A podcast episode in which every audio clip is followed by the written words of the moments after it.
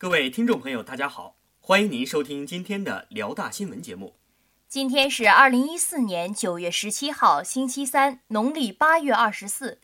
首先，请您收听内容提要：沈阳市十佳歌手辽大海选圆满结束，我校部分社团开始纳新。接下来，请您收听本次节目的详细内容。大学之声消息。九月十五号中午，由艺博直营社主办的沈阳市十佳歌手比赛辽宁大学海选，在我校蒲河校区 B 四广场准时开始。参加比赛的有来自各年级的歌唱爱好者。本次比赛采取现场报名的方式，想参赛的同学报名后即可等候歌唱。每位参赛者都会获得由主办方提供的鼠标垫和爆米花作为纪念。未通过初赛的同学仍可获得 U 盘一个。活动一开始就吸引了很多同学的关注，报名和围观的同学也很多。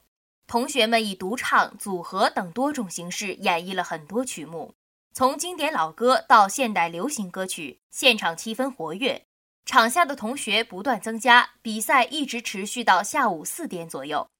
本次活动丰富了同学们的课余生活，给有歌唱特长的同学提供了一个展示自己的机会。更为我们的校园创造了一种轻松愉快的氛围。一位参加比赛的同学表示，虽然自己唱的不好，但参加这样的比赛仍会让他觉得很开心。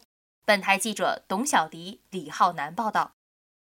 大学之声消息：九月十六号中午，在博文楼与食堂间的广场上，部分社团举办了路边表演，为社团纳新预热。参加纳新宣传的是社团的现任成员们。